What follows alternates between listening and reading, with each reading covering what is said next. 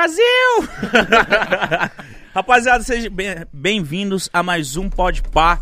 É, quintou. Eu gosto da quinta, que ela é a. Antecede a sexta. E depois é da quarta. E é logo perto do final de semana. Pega a pipoca aí, pede a sua comidinha no iFood, se prepara que hoje o papo vai tá bom. Você, como que você tá, gordinho? Mina gostosa do vídeo, nem quando não Anitta, e do lado do lado da amiga, dançarina. Ah, dá pra sentar. Eu tô assim, ó. Eu tô nesse ritmo aí. pra sentar. Ele não parou de cantar essa música. Não, hoje. ficou na cabeça, acabou, não sai nunca mais. Gil do Vigor, Gil. como é que você aqui. está? Eu tô bem com vocês aqui, né? Não tem como não ficar bem. Você tá bonito, cheiroso. Você tá cheiroso. Que perfume você tá usando? Você sabe? Segredo. Eu sei, pode falar aqui? Não sei se pode Pode, falar por, aqui, né? não- por- pela gente Ah, pode. Pode, ué. Por que não? É, Boticário, né? Maravilhoso. que eu amo, então Tá assim. cheiroso. É. Tá bem arrumado. Obrigado, meu amor. Você conhece a nossa equipe já, né? Eu vi que você já entrou, já, se Já. habituou. Eu já beijei um deles. Sério? Já, mas é em off isso. Não foi não, que eu vi o vídeo. Tem um vídeo, Tem. mas nós já beijou, assim, a gente tava trabalhando, né? Fazia Ah. parte da, da cena. Entendi. Era uma cena, Era uma uma. Mas era atuação? Era uma atuação. Ah. Você gostou? Eu adorei. Inclusive, a gente poderia fazer de novo a cena, eu concordo. Também acho interessante, Gabriel. Acho interessante. Eu acho que é pelo bem do entretenimento. Eu também acho, Gabriel. No final. No, final, no, final, no final. No final tem beijo. Mas foi. Técnico? Também acho. foi técnico? Então, pra mim é tudo técnico. Se ele quiser ser técnico, a gente faz técnico, então. O que ele quiser. Se ele quiser de verdade também, faz de verdade. Então você é da cachorrada eu mesmo. sou da cachorrada. Tem Muito, comigo, sempre não. foi da cachorrada? Rapaz, eu era da igreja. Ah, então depois que saiu, virou da cachorrada. É, exatamente. Acho que ficou muita coisa guardada, né? Pra sair. Aí agora saiu. Tem que aproveitar, dar uns beijinhos, um regozijo pra poder se vigorar, né? E a cachorrada me ajuda nesse encontro. Mas você era da igreja até que, que época? Até o ano passado. Na verdade, eu ainda vou pra igreja. Todos os domingos eu estou na igreja. Então, eu ainda me considero da igreja. Só que assim, agora eu dou uns beijinhos, né? A mais. Dá uma vivida, né? Eu dou uma vivida, que é importante isso. E agora você também tá com podcast, é isso? É, Nossa. menina, é o Cachorrada Cash. É um negócio chique, viu? que a iFood aí providencia um negócio Estreou maravilhoso. hoje. Pô, eu vi É, e estreou tá hoje. lindo, hein? Tá incrível. Inclusive a Rafa comigo hoje. Foi só cachorrada, resenha, fofoca. Tá uma coisa assim maravilhosa. Ah, Rafael que Cheio nem de gosta de cachorrada. Olha, olha, olha, tá um negócio, tá um negócio maravilhoso. viu? Já saiu hoje Já saiu, já tá lá, já no Gente, canal. no é o canal do seguinte, iFood, hein, Estreou rapaziada? hoje no canal do iFood, só você no YouTube do iFood. Está lá o podcast do Gil do Vigor, o Cachorrada Cash, que estreou hoje com a Rafa Uckman, certo? Isso, certíssimo. Você pode pôr o QR Code na tela, link na descrição, porque é o seguinte, vou dar Chambra. um papo aqui. Eita. O iFood é o nosso patrocinador e, coincidentemente, patrocinador do Gil também, que foi que nos possibilitou de fazer essa conversa maravilhosa. essa collab. Só que aí tem novidade. Fala pra nós. no mês de ô, mar- ah. iFood mitou nessa aí, hein? Mitou. Eu, eu, eu, eu posso participar? Falar com o pessoal do iFood aqui? Não? não. Ah. Acho que não. Porque é o seguinte, rapaziada, no mês de março, Hum. o iFood vai sortear, vai sortear um ganhador por dia. Então serão 31 ganhadores. Ah, o que que ganha? Você vai ganhar 1.500 reais por mês pra gastar com o que você bem entender dentro do aplicativo do iFood. iFood Mercado, ah, quer comprar um fast food, quer pedir uma pizza, quer qualquer coisa, o biscoitinho pro cachorro, mítico, 1.500 reais por mês. Você é louco, mano. Dá pra comprar muita coisa. E é todo dia, né? todo dia um novo sorteado. Então, É. inclusive, como é que. Ah, Igor, como é que eu faço pra participar? QR Code tá na tela, o link tá na descrição, você faz seu cadastro. Quanto mais você comprar no iFood, mais bilhetes você ganha, né? Pra poder ser sorteado. Então. Compre cada vez mais pra você ser sorteado e ganhar 1.500 reais por mês. São 31 ganhadores, um por dia no mês de março. Nossa, é ação Não é, olha, que ação é- não, é maravilhoso. Não. É. Vamos analisar aqui, gente. O salário Analisa. mínimo, como é que tá? O Mil. negócio não tá fácil pra ninguém. Aí tu ganha 1.500 reais pra poder usar. Dá pra você sair, viajar, usar. Então, assim, o iFood tá no Brasil todinho. Então, pra onde você vai, vai ter um iFood ali chegando rapidinho pra lhe regozijar, pra lhe vigorar. Você pede ali, é praticidade. Eu tô morando agora sem manhã, né? Aí eu falei, misericórdia, aí o iFood E tá aí? me salvando, filho. O iFood salva, né? Oxente, é Não, assim. parabéns, iFood. A gente ama vocês. E o que, que você tá achando disso? De, de ter um podcast? Como Menino, que foi eu nem isso? sei como é, olha, eu não sei, agora que eu tô tendo. É Eu muito novo, tive- né? Olha, até um ano atrás, eu não tinha nem dinheiro pra pegar o ônibus. E agora eu tô com o podcast. Então, assim, tá muito legal. Foi a minha primeira experiência. Eu nunca tinha participado. Aí eu já começo a minha experiência de podcast apresentando. Então, assim, gente, perdão se não ficou regozijo, mas assim. Tá a cachorrada. A cachorrada ela tem, viu? Então tá sendo gostoso, porque tá sendo uma experiência nova pra mim.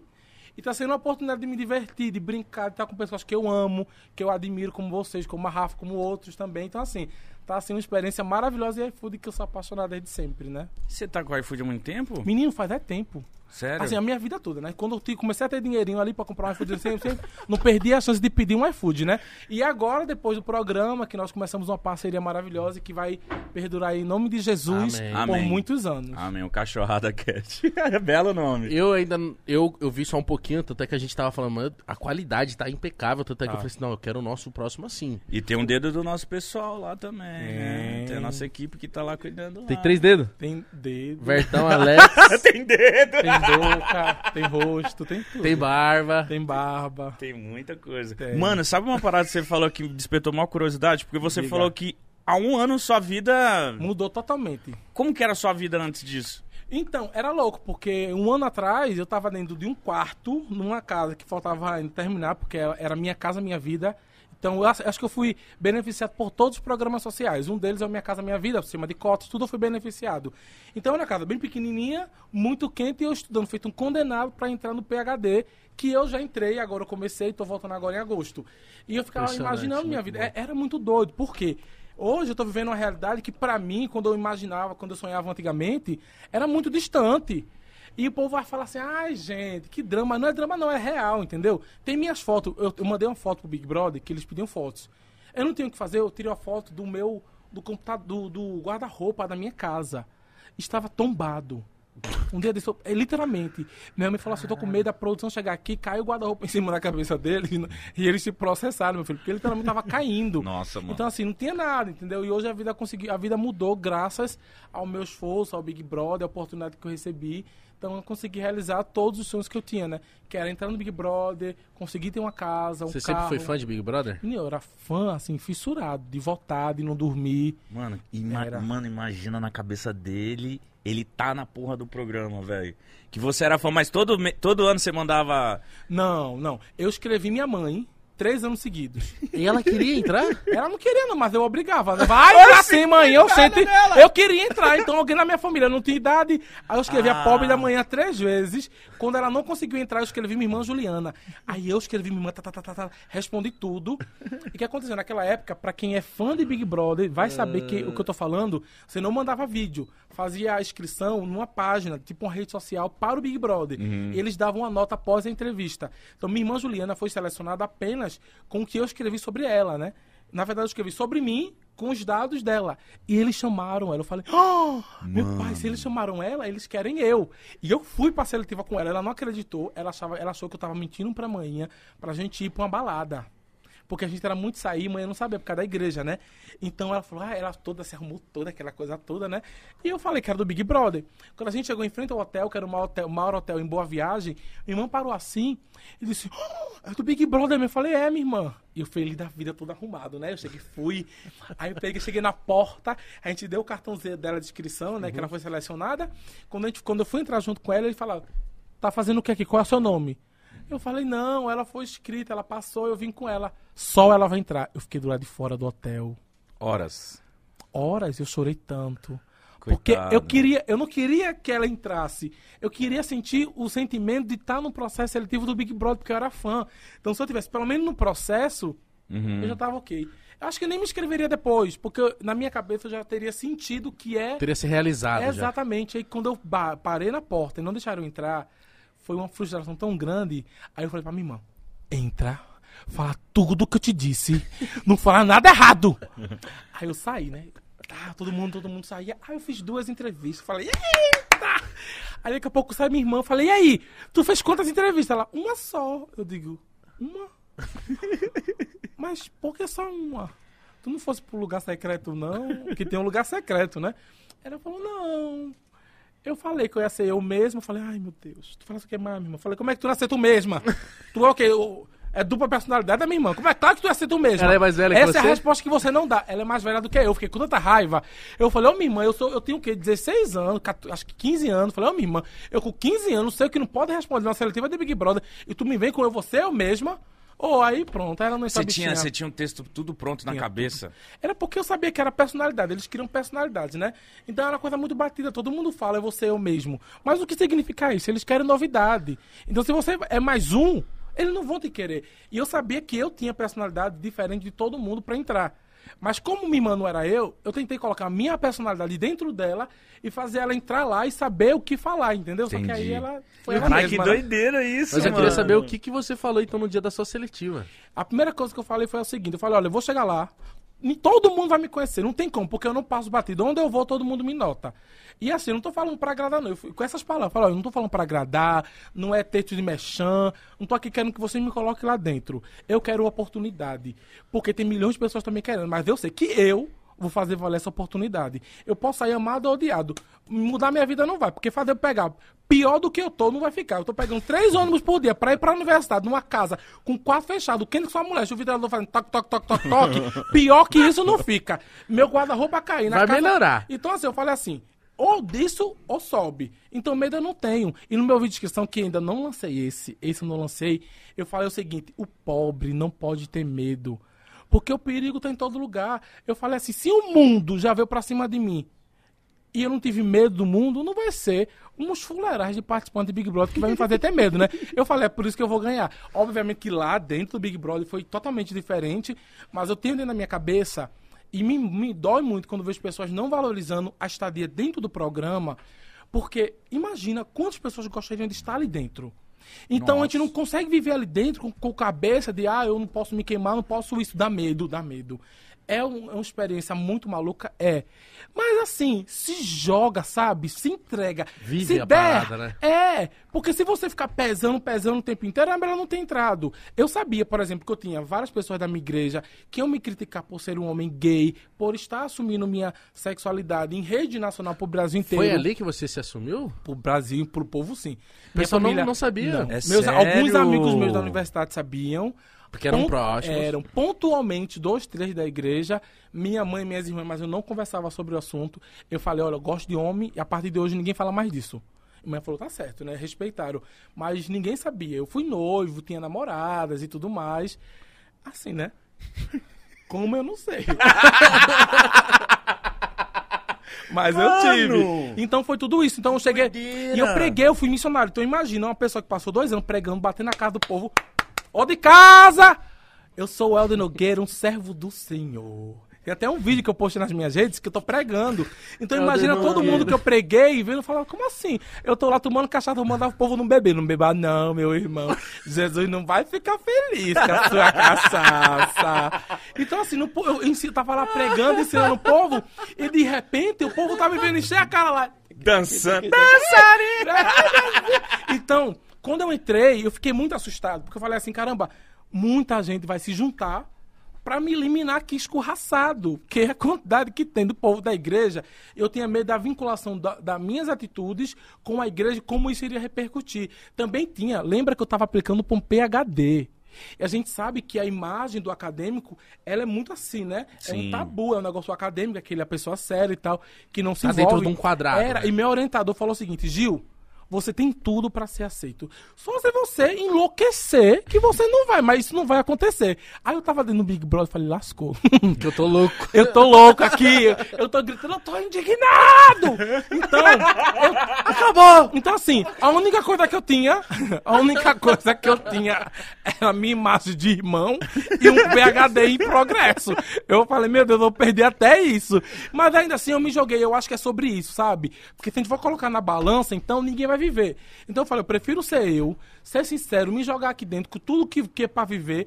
E quando eu sair, eu me resolvo com o resto. Ó, mas eu queria saber, quando a, a que você participou, quando você soube, quando, che- o primeiro convite, como que foi? Gente, eu lembro até hoje. O que acontece? Saiu lá no G-Show, eu, eu, era, eu era o maníaco do G-Show.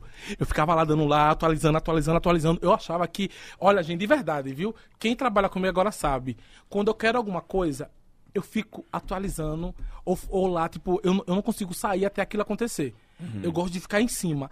Então, quando eu tava lá no G-Show atualizando, atualizando, atualizando, eu vi como era o processo. Eles iriam mandar um SMS, um SMS depois um e-mail, você confirmava e ia ter uma ligação.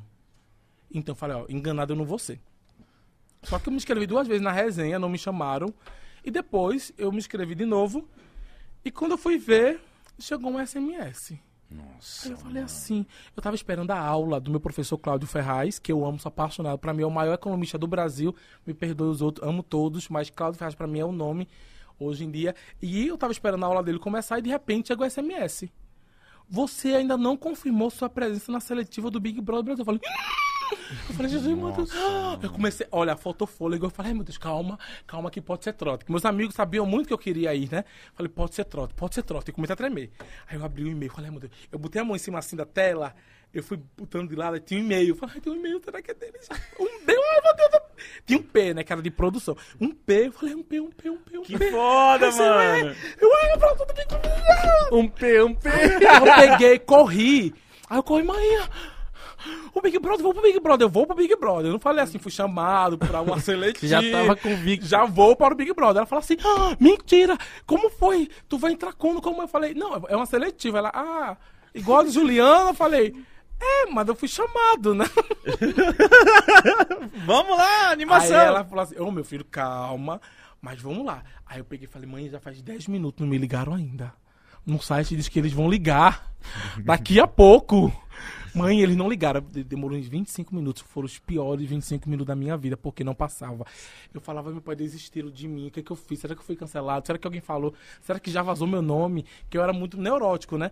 Então, depois de passar por todo esse processo, eles ligaram. Aí o cara ligou e falou, alô, Gilberto? Eu falei, "Ah!" foi 20 eu falei, oi, oi, oi.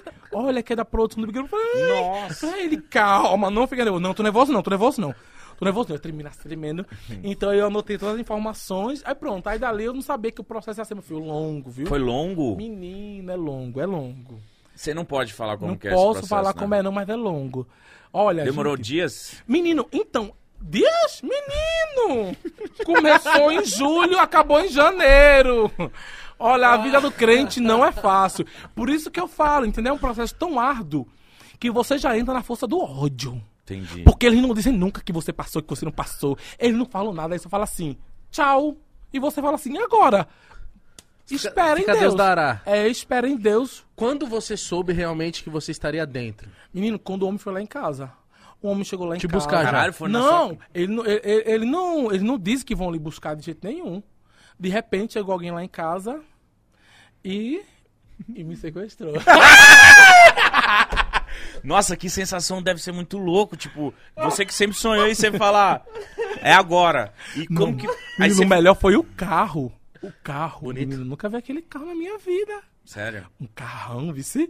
E eu, ah, eu entrei naquele carro, eu falei, meu Deus, se eles me eliminarem no caminho treinador, pelo menos eu andei nesse carro. Não era qualquer carro, não, amiga, era um carro blindado.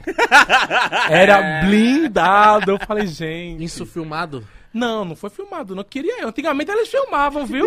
Eu tô com tanta raiva porque antigamente eles filmavam, mas por causa do Covid não pude levar cinegrafista, não sei o quê. o carro tinha filme? Isso filme. Ah,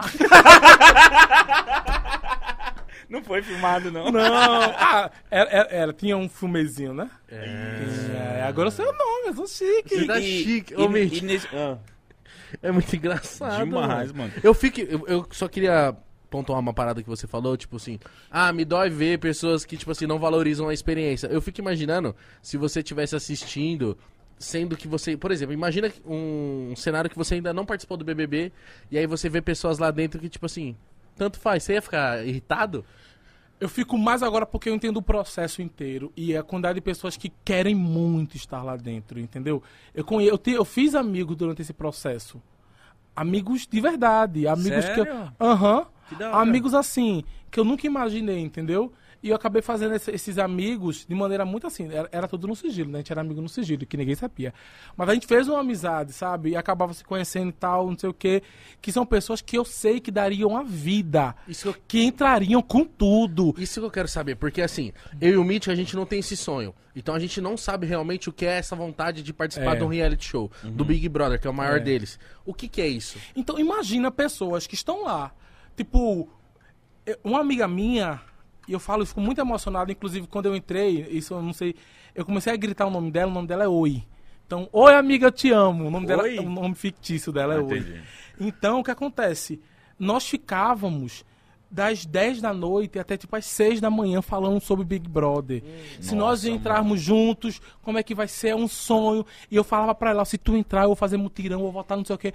E ela falava, se você entrar, eu vou fazer mutirão, vou te acompanhar. Era um pelo outro, entendeu? A gente ficava a madrugada inteira. Então só quem passa, só quem passa pelo processo sabe do que é você ficar.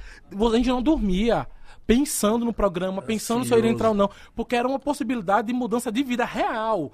A gente não tá falando de alguém que, com todo respeito a todo mundo que trabalha, porque eu sei que todo mundo é merecedor né, do, do- do seu sucesso, mas tá falando da, da minha vida no caso, que levei minha mãe pro hospital e eu vi do cara assim: é falta de fé, vai pra casa ler a Bíblia. E ela tava com Covid quase morrendo. A gente tá falando de pessoas que tem que pegar ônibus todo dia pra ir trabalhar, entendeu? E assim é o que tem pra hoje. Uma amiga minha da universidade, inclusive, a gente pagou uma disciplina de Libra juntos. E a gente não tinha dinheiro para pegar ônibus. E eu, e assim, eu até brinco, falo assim, que eu invadia ou não invadia mesmo. Porque o que acontece? O aluno ele não tinha assistência estudan- estudantil, a gente era pobre de marredeci mesmo, entendeu? E eu tinha que escolher. Ou eu ia pra faculdade e voltava invadindo o ônibus, ou eu não ia estudar. Porque eu morava no Janga, entendeu? Eram três ônibus. Muito longe. E não tinha dinheiro para isso, porque o, o meu salário mal dava para pagar as minhas contas. Você trabalhava Quanto do Gil? Eu, eu vendi, vendia seguro. Vendia seguro, sabe? Vendedor bom, vice, regozijado. Então o que acontece? Chavequeira. Então minha, eu, entre, o que que acontecia? Tinha uma parada que era muito cheia, então a gente pegava e subia mesmo, entendeu? Por quê? Porque não tinha dinheiro. E o dia que alguém não deixasse a gente invadir, eu não tinha como chegar em casa, porque não tinha passagem. Então era ou isso ou não estudava. E para mim a educação era muito importante. E uma amiga minha, ela, ela foi fazer isso porque era um grupo de pessoas muito humildes e simples que conseguiam entrar na universidade, que viviam nos trancos e nos barrancos, e ela fazia isso, né? E um dia ela estava lá presa porque o ônibus estava muito lotado, ela ficou na porta, aí a porta cedeu e ela caiu e faleceu. E ela estudava comigo, entendeu? Deus. Então a gente tá falando de pessoas que vivem realidade assim. Sabe? Que, que precisa de comer cuscuz, é galinha todo dia, é ovo, porque acaba a galinha, não tem como comer. Então essas pessoas, elas não estão preocupadas com cancelamento da internet, não estão preocupadas se vão trabalhar com marca ou depois, porque eu nem. Eu, eu, eu imaginei na minha vida que eu trabalho com alguma marca, nunca. Eu falava, será que eu faço 20 mil para conseguir quitar o apartamento de manhã, para conseguir um dinheiro pro PHD, para pagar minha passagem, meu visto e só. Eu não tava pensando, nem cogitava isso. Então essas pessoas, elas não estão nem aí, elas só querem viver e ter a oportunidade de mudar de vida. Então assim, eu conheci essas pessoas, eu convivi com essas pessoas. Você era uma dessas pessoas. Eu era uma dessas pessoas. Por isso que eu entendo a importância do programa e a importância que é a mudança de vida a gente levar isso para as pessoas. O povo entender que não é fácil não, entendeu? Então, enquanto eu puder abrir minha boca e falar o quanto o Big Brother mudou minha vida e quanto eu sonhei com isso, eu vou falar.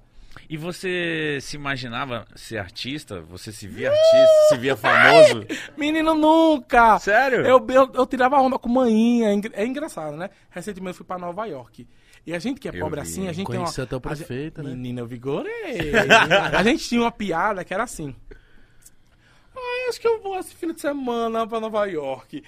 E meus amigos e eu sempre brincavam assim, entendeu? Por exemplo, ah, eu troco do pão, ah, eu vou pra Nova York. Mas na resenha, entendeu? A gente sabe, ninguém ia poder ir pra Nova York. Eu não podia ir pra São Paulo, não tinha dinheiro. Menino, tem uma coisa que era maravilhosa que eu usava, né?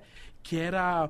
era tinha um, um direito para o jovem de andar de graça nos ônibus, que era maravilhoso, o ID Jovem.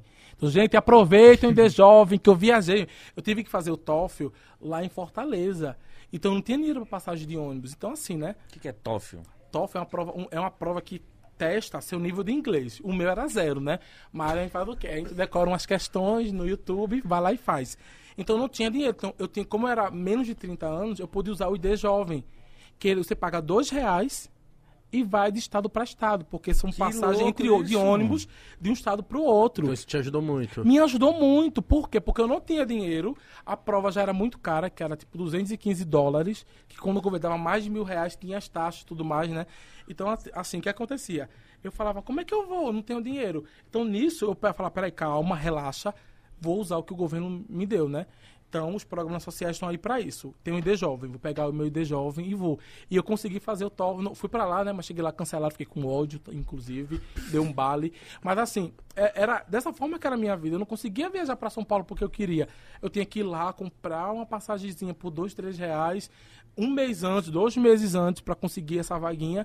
Então, assim, é- era algo que era uma realidade muito de muitos brasileiros. Eu acho que é isso que eu quis passar. Então, eu acho que o Big Brother tem que trazer esse povo mesmo, entendeu? Tem que trazer mais esse povo lá que vai entrar com a gana. Obviamente que vai vir medo, mas na seletiva tem que deixar muito claro para as pessoas, sabe? Tipo assim, você tem medo de cancelamento? Você vai ter medo lá e tem que botar alguma coisa lá pro povo vigorar e pegar o povo certo pra dar cara a Você tapa. tá assistindo esse BBB? Tô assistindo, mas ao vivo, assim, não tô conseguindo assistir o pay-per-view, não. E o que, que você tá achando? Então, justamente por não conseguir assistir o pay-per-view, eu tô me isentando de dar algumas opiniões, pra não ser injusto. Porque a gente sabe que a edição... o- Antes é- você assistia o pay-per-view 24 era horas. 24 horas. Então a sua programação enquanto tava rolando o BBB era só ver BBB. Menina era assim, olha. Gente, Mano. ó, o que essa pessoa tá fazendo? É linha de X, vai, é derivada, o, o modelo é heterogêneo, é homocedástico. Eu adorava econometria. Meu Deus. Menina, econometria é uma disciplina que a gente usa estatística mais avançada em, em- envolvida em economia, em economia, né? Que era análise de dados e tudo mais. Então, econometria tem uma parte que a gente fazia transformação de dados. Por quê? Economistas, vamos lá. Os modelos que são heterocedásticos, que, que acontece? Eles são problemáticos. Eles não são bons, que eles são viesados. O bom é o modelo homocedástico. e tem as transformações, gente. da Box, agora toda. Tem várias transformações de dados para transformar o modelo hétero em homo. E eu amava essas transformações. Meu professor falava, tá vendo, gente? Hétero é sempre problemático. O- entendeu? Então, assim, aí, eu adorava fazer. Então, assim, eu estudava econometria, tava lá fazendo meus modelos, minhas derivações, meu Gauss-Markov, e ao mesmo tempo tava ali. Gente, olha pra isso. Essa pessoa acha que é quem? Ih, Botava o Gauss-Markov. Gente. Ele tá fazendo regressão linear aqui. Então, era essa a minha vida, entendeu? Você lembra um BBB que você assistiu muito? Porque eu também já fui bem fissurado, assim, Rapaz, quando era mais menina. O 20 eu assisti muito. O 19 eu assisti também. Eu assisti muito o O 10. 10, o 10, o 10 eu assisti também. De César, Dourado. Nossa, esse aí foi foda. O 10. Isso aí foi incrível. A Lia. Quem, mano. Nossa, teve, teve alguns é, é, Helenita também, maravilhosa. Que, nossa, aquelas mulheres. Ai, gente, eu, eu sou fã Eu das gostava muito que tinha. Solange. E, ah, foi- Isso. E, a- Acho que esse e ela tretava muito, eu amava isso. e ainda fazia Vucu Vucu no edredom. Com o Sérgio, né?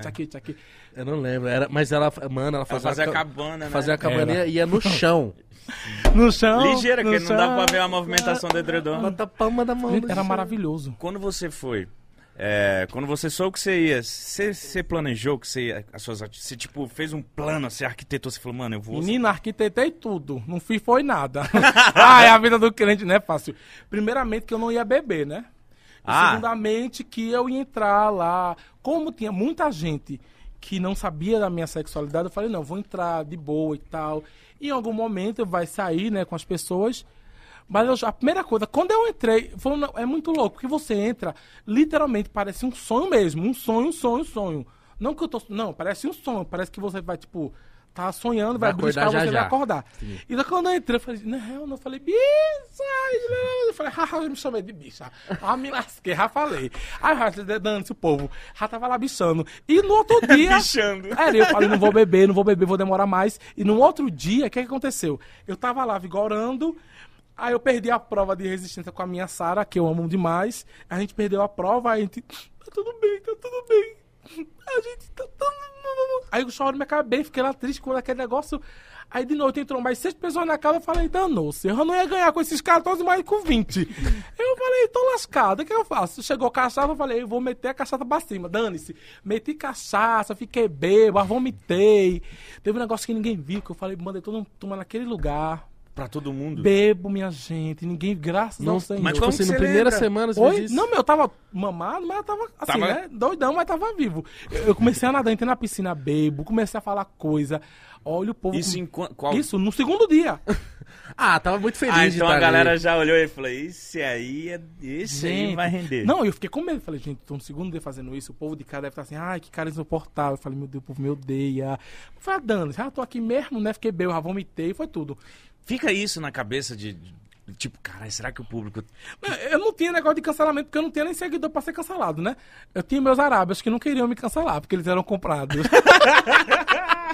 então não iam me cancelar.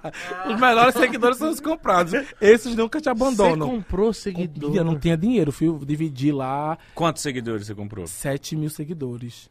Quanto que foi? Menino, uns mil e pouco reais. Pra mim que era pobre, misericórdia. Caralho, 7 mil seguidores, mil reais, Eu era mano. pobre, lascado, meu Deus. E por que, que você comprou? Porque pra Menino, ficar bonito... eu não, porque eu falei assim, eu me inscrevi duas vezes, o povo não tá me chamando, eu não sei o que é que é. Será que é seguidor? Comprei, aí me chamaram. Aí quando acabou a entrevista, eu falei, ela falou assim, quantos seguidores você tem? Eu falei, os de verdade ou os comprados? Ah, mulher, o quê? Eu falei, olha, não me elimine não, vê que eu sou sincero, não vou mentir pra agradar vocês não. Olha, aquele meu Instagram lá é tudo fake, viu? Eu comprei só pra enganar vocês, Mano. porque eu sabia que se vocês me entrevistassem, vocês iam me querer. Mas até vocês me entrevistarem, eu tenho que ter uma coisa atrativa. Ela falou assim, mas ninguém olha pra seguidor. Eu falei, "Ah, agora que eu tô sabendo. Como é que eu ia saber antes? Me do olha, vocês não me quiseram? Mano. A mulher ficou assim, eu falei, eu tô eliminado? Ela disse, não, não tem nada a ver não. Eu ia ficar igual ele. Moça, eu passei ou não passei nesse negócio? Ô, Gil, você trouxe presente pra nós? Tô sabendo aí. Ah, Oxe, vai cobrar ele assim? do Ah, nada? é que eu tô vendo essa... Ah. Que isso, mano? presentezinho pra vocês deixarem Tamanho aqui, da guardadinho de sacola. Não sei nem pegar, tá? Aqui, ó. Olha, gente. Ah, que maravilha. Que? Isso? Olha. Pra você. Ai! Eu não mal. Ah, que da hora, mano. É. Que isso, obrigado. Olha, gente. Eu espero que vocês gostem. Eu já te amo. Ah, eu amo vocês também. Ai, eu também te amo, olha só. Muito difícil. É complicadinho, viu? Porque o negócio é bom. É bom? É bom. Aqui. A, a convidado bom é assim, viu? Que dá presente pra gente. Deixa eu ver aqui. Unboxing. O quê? Unboxing. Desculpa o barulho, gente. Nossa, é o Batman. isso aqui é uma qualidade nível... É, menino, o negócio é. Ah, mano, mentira que é o Oh, é o de- Batman. É o Batman de bermudinha. Não, mano, é o Batman surfista, cara. Aham. Mano, que louco, vai ficar na nossa estante muito. Ó, Não é Você gosta de boneca assim, Gil? Eu gosto. É que eu pensei que era mais da cara de vocês. Eu, eu, é eu, eu- gosto de aqui é bonequinho, eu gosto de bonequinho. gosta? Eu brincava com alguns bonequinhos quando era criança, fazia Big Brother com eles. E eu era Mano, o Pedro Big Bial. Brother Ah, era para. a sua vida. Não, pra você ter noção. Que isso? Sabe o que eu pesquiso? Ah, Teoria dos jogos. E eu fui para o Harvard Club, agora em Nova York, conversar com um cara que ele pesquisa teoria dos jogos e que ele assiste Big Brother e vários reality shows no mundo porque ele gosta de ver as interações, e as a- ações estratégicas entre jogadores. Então, a minha pesquisa acadêmica é teoria dos jogos. Então, eu sou viciado em jogo desde sempre. E hoje, minha, minha vida, minha carreira, né, é tudo com jogos. cara, eu acredito muito, tipo, em lei da atração, essas coisas. Você acredita que você jogou tanta fé, você se imaginava tanto que isso aconteceu com você, cara? Eu acredito que sim. Eu acho que eu sempre fui um jogador. Acho que eu tive esse negócio com jogo e tal. Eu gosto muito de jogo, de pessoas, de relações, de estratégia. Tanto que a parte que eu mais gosto do programa é a parte que tem votação, o pessoal falando de jogo, de voto, possibilidades dentro do programa. Então, eu acredito que acho que o universo ele estava na verdade me preparando. Acho que nem foi uma atração. Eu acho que eu fui preparado a vida inteira para estar no Big Brother. Eu acho que foi Mano, toda uma preparação. Muito interessante isso, cara. É, muito interessante. Olha o. Oh, é os dois, cara! que da hora! Muito é. louco isso. Nossa, mano. Perfeito, Gil. Obrigado, Obrigado, Gil. Não, minha Presente pela Presentão. lembrança. vocês. Olha só. viu? Inclusive, eu preciso assistir o novo Batman. Também Ó. não assisti. Gil, eu quero saber do porquê você escolheu essa profissão de economista? Não, você, Eu não sei se você chegou a trabalhar como, mas você se formou. Tá no PHD sim, já. Sim, sim. Eu, eu, eu trabalho, mas nessa vertente mais acadêmica. Então, o que acontece? É, eu estava muito em dúvida, eu gostava muito de matemática. Então, era uma complicação na minha cabeça, porque eu falava assim: eu gosto dos números, mas eu não gosto da, da física muito, da química. Eu não sou muito adepto desse mundo. Eu gosto da matemática, mas eu também gosto da, das pessoas, eu gosto das relações. Então, quando eu fui procurar um curso, eu fui procurar aquele que me desse a maior possibilidade de trabalhar com aquilo que eu gostava, de juntar os mundos. E a economia parecia o que mais próximo chegava do que eu queria, do que eu buscava. Então eu escolhi a economia. Só que era um mundo muito distante, porque o economista, eu vi economista lá de gravata, aquela coisa, aquela coisa. Eu falei, gente, Coisa séria. nem né? dinheiro para ter roupa eu tenho. então como é que eu vou ser economista? Eu falei, mas vamos lá. Então, eu olhei lá a emenda, vi que eu tinha chance de passar, uma probabilidade muito pequena, mas tinha. Saí fazendo minhas contas, fiz vários cálculos das minhas probabilidades vi que era que eu tinha a maior chance. Então fui lá, me inscrevi, consegui ser aprovado em economia, então comecei. Para vocês terem uma noção, eu fui assim um dos piores alunos no início da graduação. Eu era muito ruim. Mas pra você passar, você estudou muito Menino, pra passar, né? Pra passar no vestibular? É. Amiga, eu estudei muito, sei não, né? Eu estudei. É porque eu não tinha computador em casa. Então era na época ainda que tinha a segunda fase. Então eu fazia a primeira fase do Enem, a segunda fase era uma prova aberta. Extremamente difícil. Então eu tinha o computador da empresa, eu pegava às 8 e chegava às 6 da manhã. Só que eu saía de Jabotão da minha casa 5 para chegar de 6 na empresa e ter duas horas de uso do computador para poder estudar para o vestibular. E eu, eu trabalhava de 8 às 5 e pouca e tinha aula de 7 às 10. Então, assim, não tinha tempo para estudar. E domingo eu estava na igreja. Então, assim, a- me perguntam muito, você estudou muito para entrar? Eu falei, eu não pude estudar muito, porque eu não tinha tempo. Imagina se estudasse. Então, mas foi- essa foi a questão. Eu falei, caramba, entrei, agora eu tô lascado, né? Porque eu trabalho e tenho uma faculdade extremamente difícil. E começou a dar tudo errado, porque eu tirei notas bem. Um em matemática, tirei Nossa. cinco cinco em economia. Eu falei, gente, se na primeira cadeira de economia eu tirei cinco, tô lascado, não, é pra mim. Sabia. Então eu ia desistir, ia desistir, só que eu não gosto de desistir na minha vida, né? Então eu fui no templo da igreja fazer uma oração. E meu amigo Haldner, ele lembra, que é meu assessor hoje em dia, eu falei pra ele, amigo, eu vou desistir. E ele falou assim, amigo, por que tu vai desistir? Por que você não vai na no templo, fala com Deus. Se Deus fala que é pra você desistir, você desiste. Eu falei, eu vou fazer isso mesmo. Eu cheguei lá na sala celestial, fui fazer uma oração, é um lugar, num templo da igreja, que a gente acredita que os membros podem ir para falar diretamente com Deus. Não que a gente não possa falar em todos os lugares, mas lá é um Ali é lugar... mais íntimo. É mais íntimo. Então eu fui lá, sentei e fiz uma oração falando a Deus que eu ia desistir do curso e veio uma voz na minha cabeça muito forte falando assim: você ainda vai ser um dos maiores economistas do mundo. Eu falei, vixe! E Deus pode mentir, é, ainda mais aqui no tempo, menino. Eu falei, Deus, olha, se eu quiser me ajudar a ficar em economia, eu até fico. Mas não venha mentir, não, meu Deus. Eu, eu tiro cinco, introdução à economia. Como é que você é o maior economista do mundo, um dos maiores? Falei, tem como não. Saí, falei para esse meu amigo Haldner que eu não iria desistir. Falei, é, Deus falou pra eu não desistir, né? Me botou lá em cima. Aí, se eu conseguir terminar o curso, eu já tô feliz, já valeu a pena. Então fui fazer minha missão da igreja mormon durante dois anos e quando eu voltei, voltei a tirar nota ruim até descobrir o vigor. E vi como o mundo é. Eu precisei tirar várias notas ruins, Deus não deixou eu desistir, eu fiz missão, voltei, conheci minha amiga Raquel, eu tava tirando notas ruins de novo, querendo desistir do curso de novo. Quando eu cheguei na biblioteca e falei pra ela, eu preciso de ajuda. Ela disse assim, amigo, tu vai ter que vigorar. E eu falei, nossa, eu gostei dessa palavra. Eu Ah, falei, foi "Eu- assim que eu me a apaixonei pela palavra vigor e aquilo entrou em mim e eu falava assim, caramba, eu preciso vigorar. E chegou uma época que a gente estava tão envolvido que uma amiga nossa que começou também lascada, mas ela acabou não ficando junto com a gente porque ficamos um trio. Era eu, Raquel e Renata, que era o trio do Vigor. Inclusive a gente criou um grupo, né, que era o grupo do Vigor. E ela falava assim, ela falou assim, gente, vocês estão conversando, parece aqueles economistas, tipo, famosos, sabe? Porque a gente já tava, tipo, vigorando, eu comecei a tirar 10, 10, 10, aí pronto. Aí foi quando nasceu o Vigor e eu percebi que com o Vigor as coisas davam certo. Você acha que foi essa fala dela que te ajudou muito? Foi a fala dela que me ajudou muito, tenho Parece que foi um estalar, assim, você. Foi.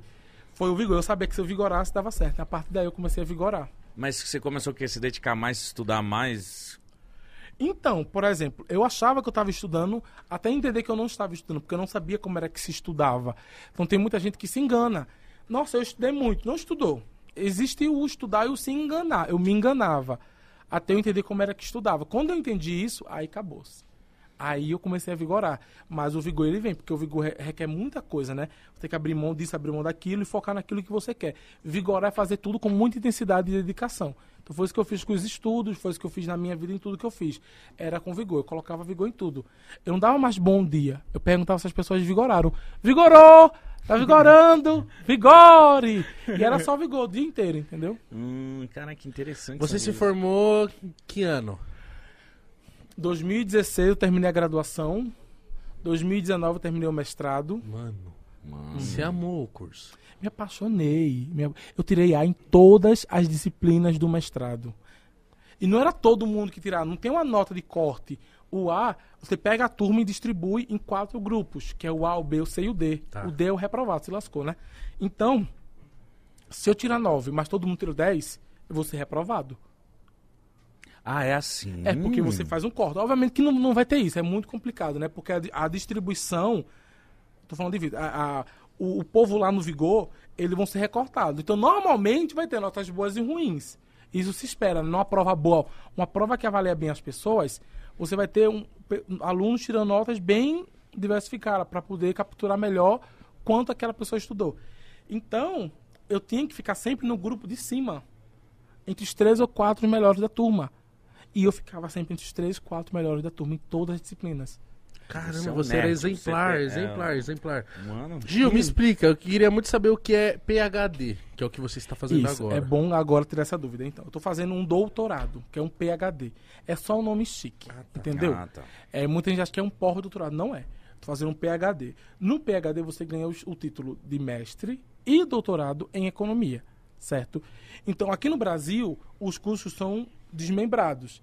Você faz um mestrado, depois você faz um doutorado. Existem alguns já que estão conseguindo colocar os dois juntos e você recebe um título. Nos Estados Unidos é diferente. Muitos alunos vêm direto da graduação para o PhD. Então, eles recebem um título de mestre e doutor. Então, por exemplo, depois do primeiro ano do PhD, tu já tem um título de mestre.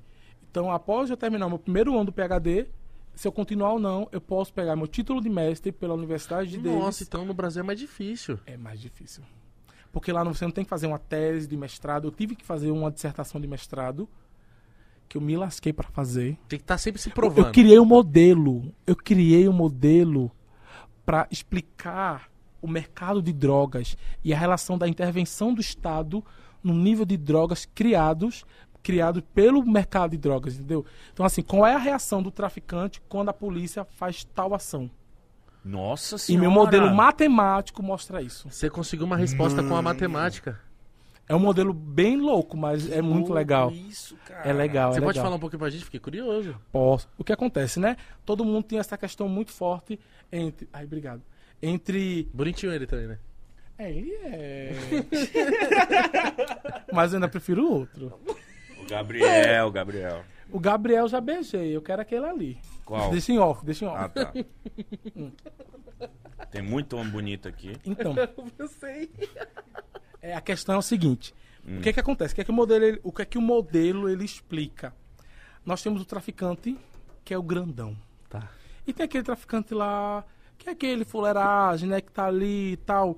E tem um termo que é usado, né, que é o user sellers, que são aqueles traficantes que eles vendem para manter o vício. Então o que acontece? Eu percebi nos dados que a gente tava a taxa efetiva de do arrest do, do- da pegar, né, da, da- de prender o traficante era aqueles mais pequenos, aquele que tava ali, que só vendia para manter o consumo e tudo Não mais. era o cara grandão que Não era, era o cara grandão. Então o que, é que acontece? A minha ideia era estudar violência. A gente sabe que o mercado de drogas ele existe em alguns países é legalizado, alguns países não são legalizados. E a pergunta era o seguinte: o mercado de drogas ele é violento ou não? Nós temos um estado que ele intervém, certo, dentro do mercado de drogas. Isso faz com que esse mercado se torne violento ou o mercado ele é violento e precisa da intervenção do estado para que isso não se torne pior por conta da ilegalidade do mercado de drogas. Então essa era a minha questão. Então eu colocava lá o traficante grandão e o pequeno. E o que, é que eu fazia? Eu pegava a polícia e colocava um aumento do investimento em arma de fogo, em preparo, em treinamento no policial, certo? E começava a fazer algumas ações de enforcement, que é de atacar o bandido. O que acontecia? Quando eu fazia isso No, no varejo, que é chamado varejo porque eu falei, ah, tá todo mundo vendendo, é varejo, né? Então, se eu fazer isso no varejo, o nível de violência, em alguns casos, ele aumentava, em alguns casos diminuíam. Por quê? Porque imagina comigo, tu pega o teu, a, a droga para vender com um traficante grandão, Sim. certo? Então o que, é que vai acontecer? Tu pega uma dívida, tu contrai uma dívida com ele. A gente sabe que no mercado de drogas, ou você paga ou você morre. A verdade é essa, a economia de boa, ah, tem um custo. O custo é a morte, é a vida. Ninguém vai deixar de pagar, porque se não pagar, ele morre. Então, o cara, ele vai, a polícia prende esse traficante, ele vai pra cadeia e ele vai com uma dívida, porque as drogas são apreendidas.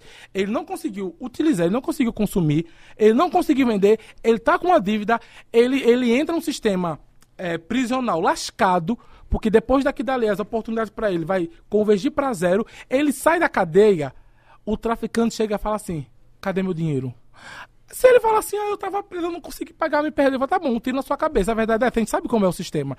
Então o que é que ele vai fazer? Ele vai ocorrer, ele vai ocorrer a qualquer atividade para conseguir pagar o traficante e manter seu vício. Só que a gente sabe quais são as atividades que ele vai recorrer: assalto, Assalto. ele vai fazer sequestro, ele vai fazer qualquer tipo de coisa que ele consiga é, conseguir é, reverter o dinheiro pro traficante, só que essas atividades, elas são violentas. Então o que, que acontece? O, o- a polícia está prendendo, esses caras estão entrando dentro do sistema prisional e eles estão voltando, eles estão sendo um gerador de violência. Sendo que o, o ponto que a gente tratava no modelo era que quando o- a polícia, de fato, ela tratava de atacar o atacado, que era o cara grandão, que é o que tá gerando o problema, aí a situação era outra. Porque quando você ataca em cima, você afeta preço. A gente tá falando do mercado, da economia.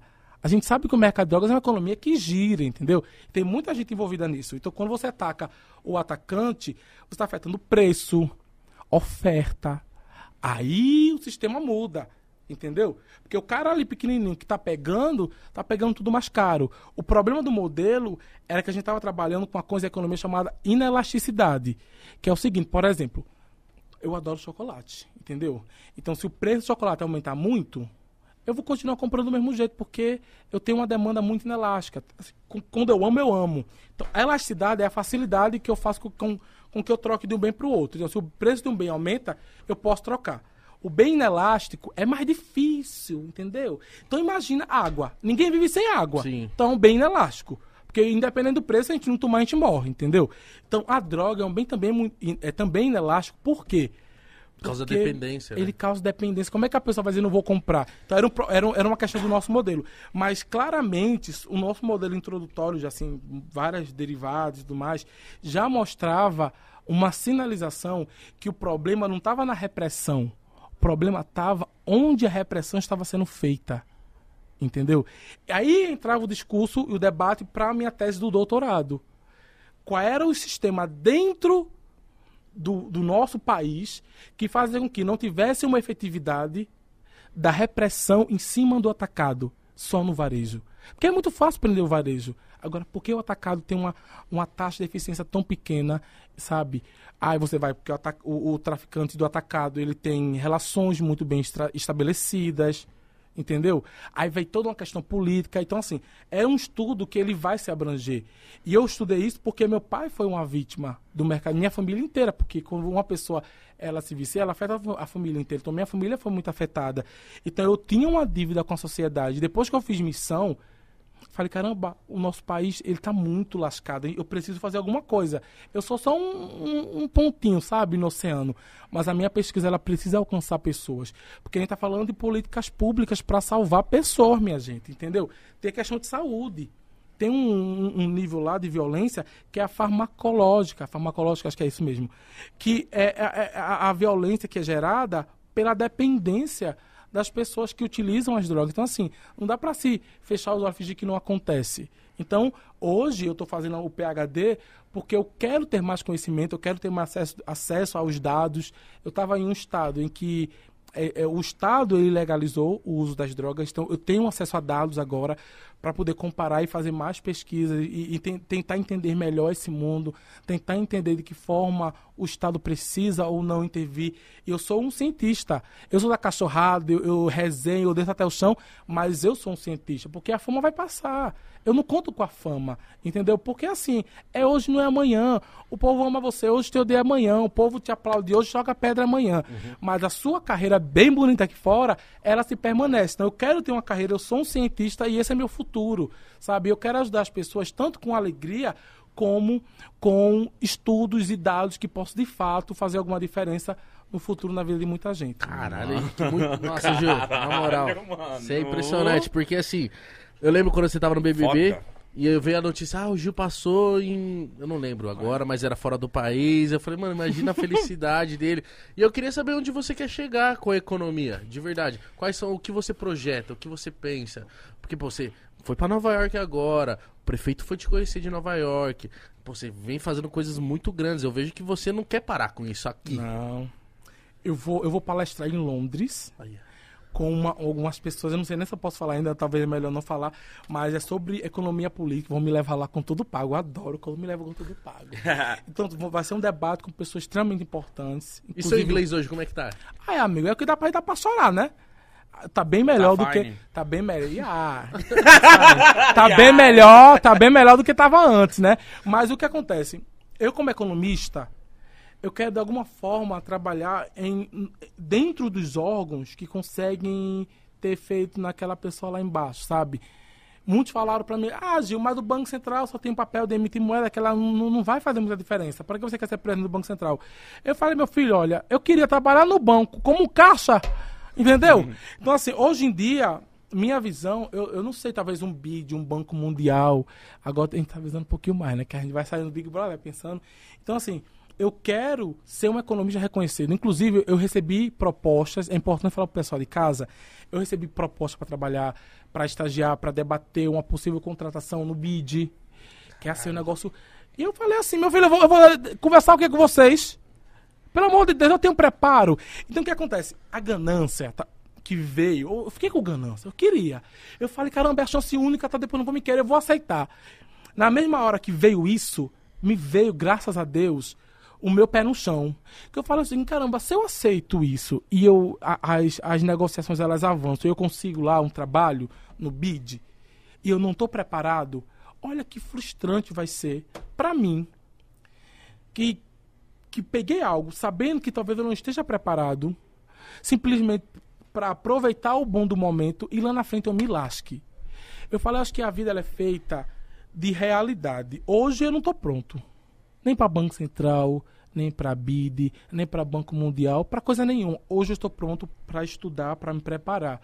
Eu acho que eu entrei num PhD em que a, o mundo vai se abrir e dentro disso eu vou sair de lá daqui a 4, 5 anos, um homem preparado para tudo. Eu acho que o que é para ser vai ser no tempo certo. Então, se as oportunidades vieram agora, eu consigo também depois. Só que depois eu tenho um PhD, eu tenho uma pesquisa, eu tenho um preparo, aí eu vou bater na porta do BID. Bora voltar com a negociação. Eu te amo. e a gente vai, só que eu vou estar preparado e sim, eu vou estar consciente do que eu vou fazer, do que eu quero, coisa que agora eu não tenho, não sabia, entendeu? Então é importante falar, muitas vezes o, o, universo ele começa a dar oportunidades pra gente, sabe? Só que a gente precisa ter sabedoria de saber quando dizer sim e às vezes tem que falar não. Porque um sim hoje meu pode me prejudicar lá na frente. Eu tenho que pensar no meu futuro, sabe? Porque as coisas passam. E eu não quero, tipo, ter um negócio que vai acabar que eu sou um economista, eu sou mestre em economia e eu falo isso com muito orgulho, porque eu consegui tem meu mestrado. Falar, mas eu quero mais. Sabe? Eu quero mais. E quando eu tiver as coisas que eu quero, aí sim eu vou bater na portinha do Bilho. Banco Mundial. Estou aqui. BID. Olha eu aqui. Oh, mas como que, como que você consegue, por exemplo, eu, eu, não imagino como que deve ser horrorosa a sua agenda. Horrorosa que eu falo pelo Sim. lado positivo de você não ter tempo. Correria. É, como que você consegue, cara, fazer tudo isso, cachorrada, todas as suas ações. cachorrada é engraçado.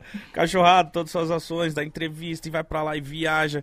E estudar É, agora, nesse semestre, eu tranquei o PHD, graças a Deus, senão eu estaria morrendo, É, né? então. Mas o que acontece? Eu acredito que na vida a gente tem que ser múltiplo, né? Meu filho, pra quem pegava três ônibus por dia pra ir pra faculdade, três pra voltar, trabalhava, estudava, viajava, ia pra igreja, meu filho, qualquer coisa é possível, viu? Então, assim, eu tô me adaptando, eu tô resolvendo todos os meus processos, todos os meus contratos, tô vivendo a minha publicidade, graças a Deus, tô fechando meus contratos, tô fazendo. E assim, eu não tô vivendo só isso aqui. Eu tô aproveitando esse break que eu dei no PHD para fazer as conexões. Eu tô indo agora para Londres, eu fui para Nova York, eu vou também para Califórnia agora ter um encontro assim, mais vigorado, os vigorosos vão, vão, vão surtar quando eles souberem. Então, assim, eu tô fazendo minha, meus vínculos, sabe? E o meu network acadêmico, porque é meu mundo. É meu mundo. O, o brasileiro, ele conhece o Gil do Vigor da Cachorrada, sabe? Mas. E, e o mundo acadêmico? Então, eu precisava desse tempo também para respirar e para poder criar as minhas conexões que vão ser importantes para o futuro. Porque é isso que eu quero, tem que pensar no futuro, porque senão, meu filho, passa assim, entendeu? Se você não fizer bem feito hoje, é aquele negócio, né? Quem faz bem feito sempre tem. Então eu quero fazer agora bem feito para voltar. Então, em agosto vai estar só eu lá. E acabou. E assim, e aí eu vou seguir. Obviamente que no- nas férias eu tô aqui no Brasil, me resenhando, me regozijando, né? Amando, cachorrando. Volto, estudo, volto, cachorro, volto, estudo, volto, cachorro. E assim vai seguindo minha vida. Cara, muito legal esse seu pensamento, porque se- talvez a maioria das pessoas no seu lugar iam falar assim: ah, mano, agora eu tô rico, eu tô famoso, foda-se. Você quer seguir isso. E isso é muito louco. E outra coisa também que é legal é porque ele, tipo assim, ele mostra que é possível você ser formado, você ser mestre, você ser PhD e ser uma pessoa normal. Porque Normal. É. normalmente as pessoas falam assim, pra eu ser um PhD em economia, eu tenho que ser aquele cara de terno. Eu imagino uma pessoa chata. certinho. É, não, mas são, muitos são. Olha que muitos são, viu? E é, é muito essa, essa quebra, né, do paradigma. Eu acho que você tem cada vez mais falar, tipo, sou mestre em economia, porque eu acho que tem que quebrar esse paradigma, porque a galera tem que entender que é possível, mano, que você pode fazer a cachorrada e estudar. Não tem problema. Uhum. É, tem que saber dividir as duas coisas. Até porque se você só estudasse, você fala assim, não, não tá certo. Se fosse cachorrada, você fala assim, não, preciso fazer alguma É coisa. metade, metade. Um pouquinho de droga, Exato. um pouquinho de fala. Mas e, e uma, uma curiosidade que eu tenho Uhum, é quando você saiu do BBB, uhum. Porra, você tava muito no, seu auge é absurdo, o Tanto é Brasil falando de você. Uhum. Como que foi a sua cabeça na hora que você saiu? Seus amigos falaram, mano, você tá estourado, você tá eu amado. jurei que você ia ganhar. Tanto é. É. que na final só falou dele. É, então, mas como que foi a sua cabeça? Menino, eu não acreditei, não. Eu falei, olha, rapaz, isso. Eu vi uma treta seguidor, eu falei, minha gente. Quantos seguidores você tinha quando você saiu? Eu saí com 9,8, eu acho. Nossa Milhões de senhora. seguidores. Você E entrou com 7 mil comprados. 14,9. Bora bater 15. Bora hoje. bater 15! Mano, ele, ele entrou com 7 mil árabe. Sim, é o mutirão dos árabes e tudo, é maravilhoso, gente. Cara, eu acho que deve ser uma sensação maravilhosa você sair com 9 milhões de seguidores, amado pra caralho. Mas você não deu uma assustada, tipo... Assustei. "Eita, Esse tudo de gente aqui. E, e- e sabe o que foi legal? Eu tava no Big Brother, eu tava cagando pra ganhar o prêmio. Aí o povo fala assim, Gil, você... Não, eu nunca dei prova pra ninguém. O que eu queria dar era outra coisa, entendeu? Então eu nunca dei prova pra ninguém, só pra ser claro. Quando eu falava, é porque o brasileiro, ele às vezes parece que pede pra ser enganado. Eu nunca quis enganar ninguém. Eu fui transparente e sincero do início ao fim. Inclusive, quando eu fazia minhas merdas lá dentro, eu era sincero. Eu falava, ih, fiz. E eu mesmo falava, eu não mentia pra agradar ninguém. O que eu falava era o seguinte: eu ganhava dois mil reais por mês. Quando chegou no final do programa, eu falei assim: caramba, eu, eu fui três vezes líder, eu fui três vezes monstro, eu fui pra, até então, né, para seis paredões, eu tinha sido anjo, eu atendi o Big Fone duas vezes, eu tretei com a metade da casa, ou seja, tem- quantas pessoas hoje, hoje, em todas as edições dos 22 edições, conseguiu fechar o checklist de tudo? Eu atendi Big Fone, eu literalmente fiz tudo. Você Foram- participou, você viveu a experiência É, completa. toda, toda, entendeu? E, gente, olha, foram sete paredões. Nossa, mano. Sete paredões. Sete, entendeu? Três monstros. Eu me lasquei. o povo botava pra lascar em mim, entendeu? Só que eu falava o seguinte, eu não ficava chateado. Eu dava meus surtos, mas eu gostava, porque eu gostava de ver a experiência. Quando chegou no final, quando eu ganhei o anjo, isso está gravado para quem quiser assistir, eu falei para Tiago assim, Tiago, hoje eu zerei. Eu posso ser eliminado já. Eu falei isso. E não era que eu queria ir embora, que eu não queria o Big Brother, que eu não queria a final. Não. Eu entrei lá dentro com uma missão. Eu queria viver tudo. E eu consegui. Eu vivi literalmente tudo. Eu venci bate e volta, eu perdi bate e volta, eu fui paredão, eu voltei paredão, eu briguei com o aliado, eu voltei a amizade com o aliado, eu não sei o que, perdi só que eu amava, ficou. Eu vivi literalmente a experiência toda, eu fui intenso em tudo, eu vivi tudo. Entendeu? E tudo de muito. Porque três monstros numa edição não é Nossa, o pouco, não. É, deve ser horrível. O monstro, ele é ruim. É horrível. É horrível, é insuportável. Qual foi o pior que você pegou? Todos. Menina, era um negócio assim, eu ia dormir, não- você não consegue dormir. Nossa. Aquele negócio. Agora as meninas que pegaram só a, O cavalinho. o cavalinho foi bom demais, né? Que não, você não vem daqui, não foi não. Que foi bom demais.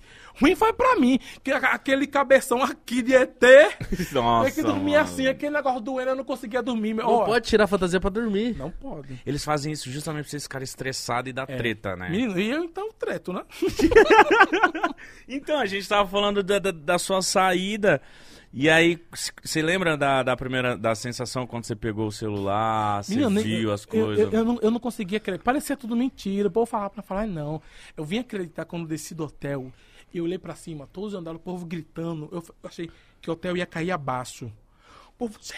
Eu falei, meu Deus, meu Deus, meu Deus, meu Deus, o povo vai morrer. Aí eu falei, pronto. eu- Aí eu comecei a cair a ficha e tal. E eu fui entendendo.